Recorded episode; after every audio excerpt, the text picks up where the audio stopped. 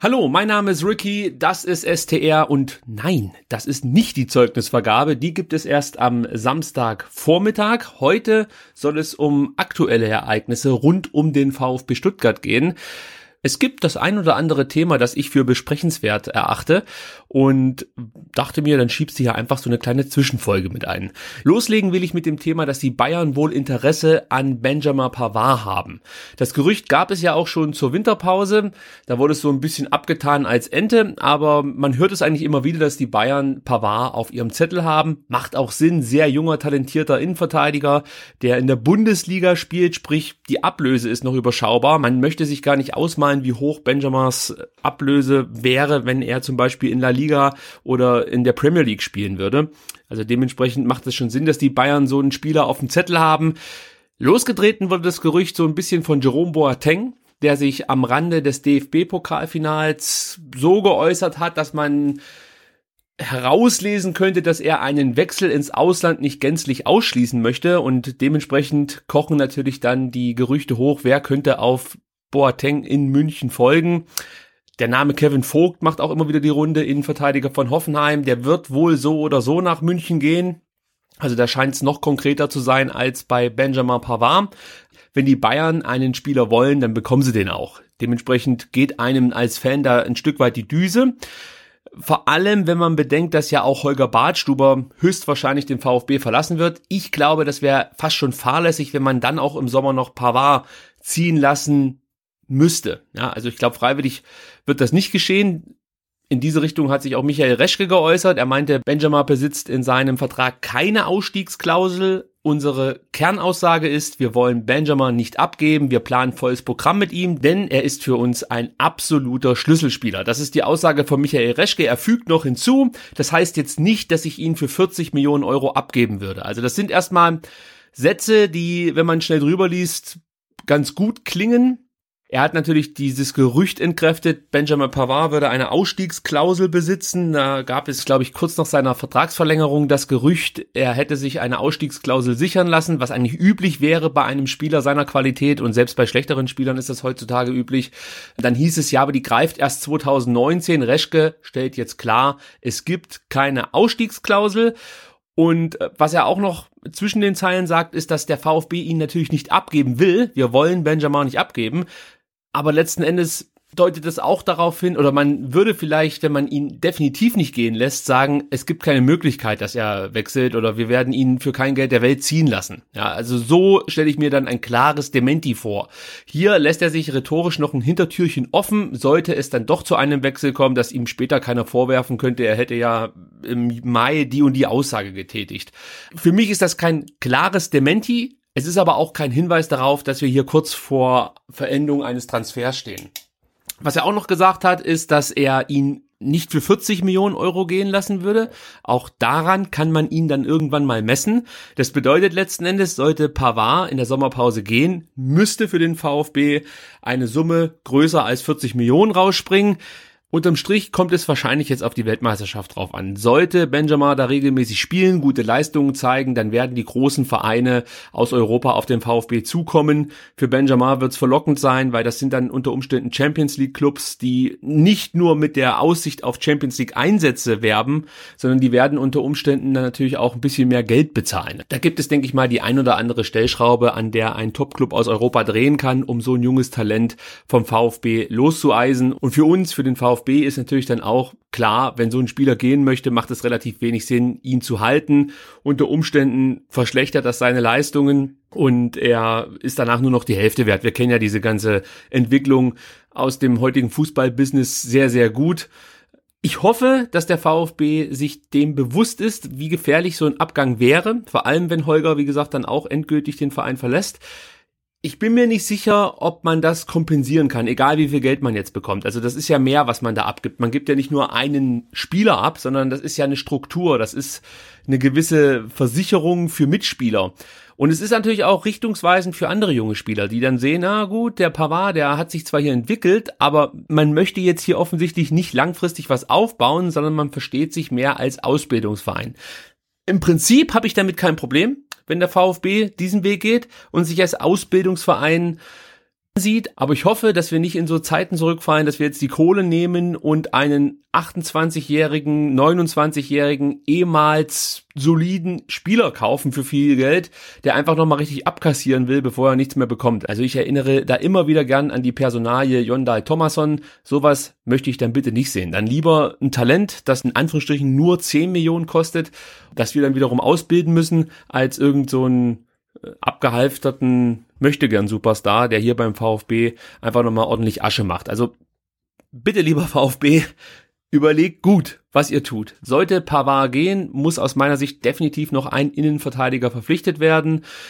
Riga war mal eine Zeit lang im Gespräch beim VfB. Ich weiß, die Chancen werden nicht allzu gut stehen, den von der Hertha loszueisen. Aber sollte es irgendeine Möglichkeit geben, wäre das zum Beispiel ein Spieler, den ich für sehr interessant erachte.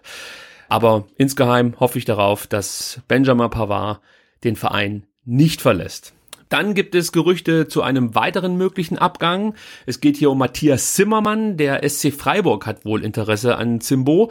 Müssen wir mal gucken, ob die Freiburger ernst machen und ein bisschen Geld auf den Tisch legen. Für Zimbo würde das natürlich die Möglichkeit bieten, häufiger zu spielen. Für den VfB würde es aber bedeuten, dass sie einen vielseitig einsetzbaren, verlässlichen Profi abgeben. Also er ist mit Sicherheit jetzt nicht top of the notch in der Bundesliga, aber wenn er auf dem Platz steht, macht er eigentlich immer einen guten Job. Und so ein Spieler ist viel wert. Gerade wenn mal Not am Mann ist und ein paar Leute ausfallen, dann ist man vielleicht froh, wenn man noch einen Zimbo in der Hinterhand hat. Also auch hier muss man sich das genau überlegen, ob man so einen Spieler gehen lassen möchte. Ich glaube jetzt nicht, dass er das Zeug hat zum etablierten Bundesliga-Stammspieler beim VfB. Da wird es schwer sein. Aber wie gesagt, ich bin froh, wenn so ein Spieler da ist. Gerade im Fall, wenn ein Andreas Beck ausfällt. Gut, wir haben Pablo Maffeo jetzt noch in der Hinterhand. Ihr wisst, was ich meine. Ein Spieler, der eine gewisse Qualität mitbringt, der sich in den Verein einbringt, das macht er ja auch, der kann schon viel wert sein, auch für das Klima innerhalb der Mannschaft. Dann komme ich nochmal zu Holger Bartstuber, der war ja schon bei der Pavard News immer mal ein bisschen Thema. Da scheint der Abgang konkreter zu werden, denn es gibt wohl bestätigtes Interesse von Fenerbahce Istanbul. Das wäre ein Verein, der Holger den Traum Champions League erfüllen könnte. Als ich das gehört habe, habe ich eigentlich schon gedacht, ja, das, das würde irgendwo passen. Ja, also ich glaube nicht, dass Holger Badstuber bei einem ganz großen Champions League Verein unterkommt, aber Fenerbahce, da ist die Stimmung großartig, die sind in der Lage, Champions League Spiele zu Hause zu gewinnen. Das ist natürlich keine Mannschaft, die im Halbfinale der Champions League irgendwann mal stehen wird, aber ich kann mir vorstellen, dass sowas ganz interessant sein könnte für Holger Badstuber. Kohle ist auch da, also von daher wird's, wird's ziemlich schwer Holger da vielleicht nochmal vom VfB zu überzeugen. Wenn er einfach nicht von dieser Champions League loskommt, haben wir wenig Argumente auf unserer Seite. Müssen wir mal gucken, für wen er sich letzten Endes entscheidet. Takuma Asano wäre nächste Saison sowieso nicht mehr bei uns gewesen. Die Laie lief bekanntlich aus. Asano wird aber der Bundesliga erhalten bleiben, denn Arsenal leiht Asano direkt wieder an einen Bundesligisten aus, und zwar Hannover 96. Ich bin gespannt, wie es für ihn weitergeht.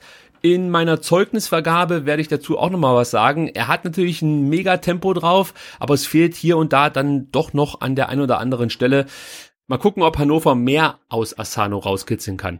Wenn es jetzt übrigens hier gleich so ein bisschen vor sich hin plätschert, dann liegt das daran, dass jetzt gerade in Stuttgart die Welt untergeht und ich hier in einer Dachgeschosswohnung sitze unter einem Dachfenster, auf dem gerade der Regen prasselt auch ein Stück weit romantisch und es donnert. Wunderschön. Ja, das ist Atmo hier im Podcast. Dann komme ich zu Joe Zimmer. Auch der wird nicht mehr beim VfB auflaufen, denn er wechselt fest nach Düsseldorf. War ja eh schon ausgeliehen in der letzten Saison. Jetzt hat die Fortuna Nägel mit Köpfen gemacht und äh, Zimmer bis 2022 verpflichtet. Freut mich für ihn, wenn er da glücklich wird. Ayrton wird auch nicht mehr hier in Stuttgart vorbeischauen, denn er wird verliehen an Braga. Da gibt's auch noch eine Kaufoption. Also da deutet ganz viel darauf hin, dass Ayrton nicht mehr zum VfB zurückkehren wird. Ja, und dann sind wir eigentlich mit diesen Transferthemen durch. Es gibt weiterhin Gerüchte und ihr wisst es vielleicht. Ich sage da nicht allzu viel dazu, erst wenn es konkret wird. Es gibt aber noch ein zweites Thema, das ich hier heute beackern will, nämlich die Personalie Taifun Korkut. Da wurde ja bekannt, dass der VfB Stuttgart gerne mit Korkut den Vertrag verlängern würde. Der aktuell laufende Vertrag endet 2019 und der VfB äußert sich folgendermaßen, wir sind in einem sehr sauberen, sachlichen und vernünftigen Dialog. So, Kurkut sagt, ich brauche das nicht. Ich habe noch einen Vertrag bis 2019. Was würde das an meiner Arbeit ändern? Also, meine Meinung dazu ist, ich kann nicht nachvollziehen, warum der Verein ein Jahr vor Ablauf des aktuell laufenden Vertrags darüber nachdenkt, diesen jetzt schon wieder zu verlängern. Wenn ich vor einem Jahr Wolfgang Dietrich gefragt hätte, ob Hannes Wolf im Mai 2018 noch VfB-Trainer ist, hätte der das mit Sicherheit mit Ja beantwortet. Also man kann es letzten Endes nicht planen. Selbst wenn man sich's vornimmt, man würde keine Veränderungen auf dem Trainerposten mitmachen. Selbst wenn man zu 100 Prozent von dem Coach überzeugt ist, am Ende entscheiden die Ergebnisse und wenn Korkut vier, fünf, sechs Spiele in Folge verliert, dann wird auch hier wieder das Karussell sich zu drehen beginnen und da bin ich mir sicher, dass der Herr Korkut vielleicht bei der siebten oder achten Niederlage auch gehen muss. Ich möchte es nicht beschreien, aber man muss ja die Möglichkeit mit einbeziehen. So, jetzt sitzen wir also da und wollen unbedingt mit Korkut verlängern. Warum? Wissen wir nicht so richtig. Also ich mache mir jetzt auch nicht so große Sorgen, dass morgen Dortmund kommt und äh, Korkut versucht für 2019 abzuwerben. Also auch hier verstehe ich, wie gesagt, jetzt den, den Aktionismus nicht so richtig. Und vor allem haben wir ja in Stuttgart nicht unbedingt die besten Erfahrungen gemacht mit langfristigen Trainerverträgen. Der letzte Coach, der mal eine komplette Saison hier gecoacht hat, war Bruno Labbadia vor etlichen Jahren. Deswegen, mir persönlich würde es besser gefallen, wenn der VfB sagt, komm, lass uns die Hinrunde spielen und in der Winterpause setzen wir uns zusammen und gucken, was wir mit dem Vertrag machen, der bis 2019 läuft.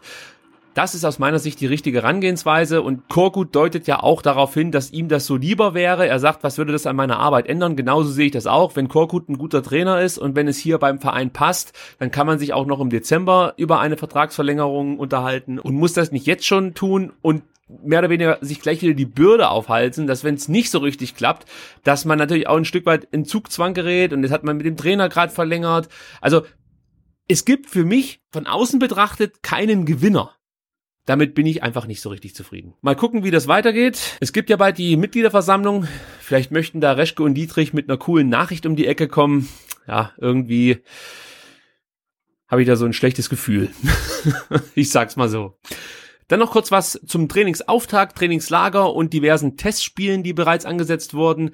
Trainingsauftakt wird Anfang Juli sein und das Trainingslager wird erneut in Krassau stattfinden, diesmal vom 27. Juli bis zum 3. August und die Testspiele lesen sich folgendermaßen zum aktuellen Zeitpunkt. Am 13. Juli spielt der VfB in Reutlingen am 18. Juli gegen Illertissen, am 21. Juli geht es dann gegen, habe ich mir nicht notiert, und am 25. Juli gegen Sandhausen. Ja, das gibt's ja gar nicht. Da habe ich mir für den 21. Juli zwar das Datum und die Uhrzeit aufgeschrieben, aber nicht den Gegner. Na, mal gucken. Vielleicht wird's ja Atletico Madrid, denn das Gerücht gibt's ja auch noch. Der VfB würde in der Vorbereitungsphase gegen Atletico spielen.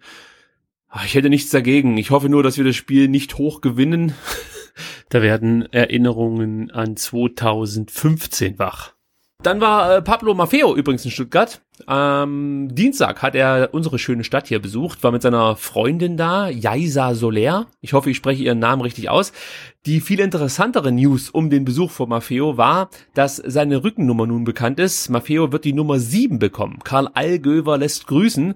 Ja, also ich bin jetzt nicht so ein Rückennummer-Fetischist. Mir ist es eigentlich egal, was der Spieler für eine Nummer trägt.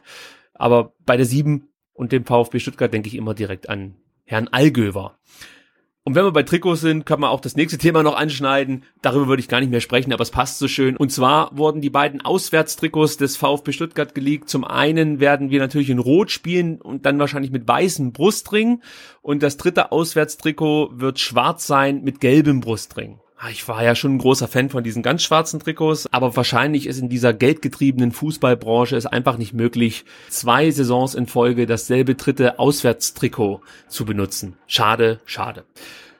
Ja, dann kann ich noch ganz kurz vielleicht was zum Thema Nationalmannschaft sagen. Zum einen habe ich mich heute sehr gefreut, als ich gelesen habe, dass Berkay Öcan für die türkische Nationalmannschaft nominiert wurde, für die A-Nationalmannschaft. Hakan Şanlıurfa hat sich verletzt, dementsprechend musste nachnominiert werden und Berkay darf nun zur türkischen Nationalmannschaft reisen. Vielleicht hat er ja Glück und bekommt sogar ein paar Einsatzminuten. Dann vielleicht noch kurz was zur Fußball-Weltmeisterschaft. Ihr habt es bestimmt mitbekommen, Bona Sosa wird nun doch nicht für die kroatische Nationalmannschaft bei der Weltmeisterschaft dabei sein. Er war ja nur im vorläufigen Kader, wurde da inzwischen aussortiert. Insua und Askasiba werden auch bei Argentinien nicht mit dabei sein, bleiben also im Rennen Gomez, Pavard, Kaminski und Asano. Asano können wir ja eigentlich streichen, der gehört ja nicht mehr zu uns. Aber die anderen drei, da lege ich mich fest, die sind dabei. Und dann habe ich mich, glaube ich, zu allen Themen geäußert, zu denen ich mich äußern wollte. Mir ging es natürlich hauptsächlich um Benjamin Pavard und äh, um das Thema Taifun Korkut und Vertragsverlängerung. Vielleicht noch, noch ein Rauschmeißer.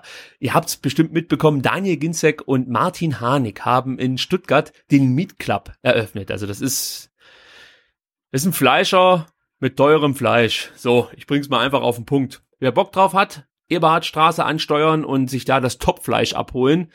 Ja, also für alle Fleischfans unter euch, ihr könnt jetzt eure Liebe zum VfB Stuttgart mit einem ordentlichen Schnitzel verbinden. Schaut einfach mal im Meat Club vorbei. Das ist jetzt hier übrigens unbezahlte Promotion, Herr Ginzek. Ja, also da muss noch irgendwie was rüberflattern. Zur Not nehme ich auch den Porsche von Martin Hanig. Das war's jetzt wirklich. Samstagvormittag gibt's die Noten.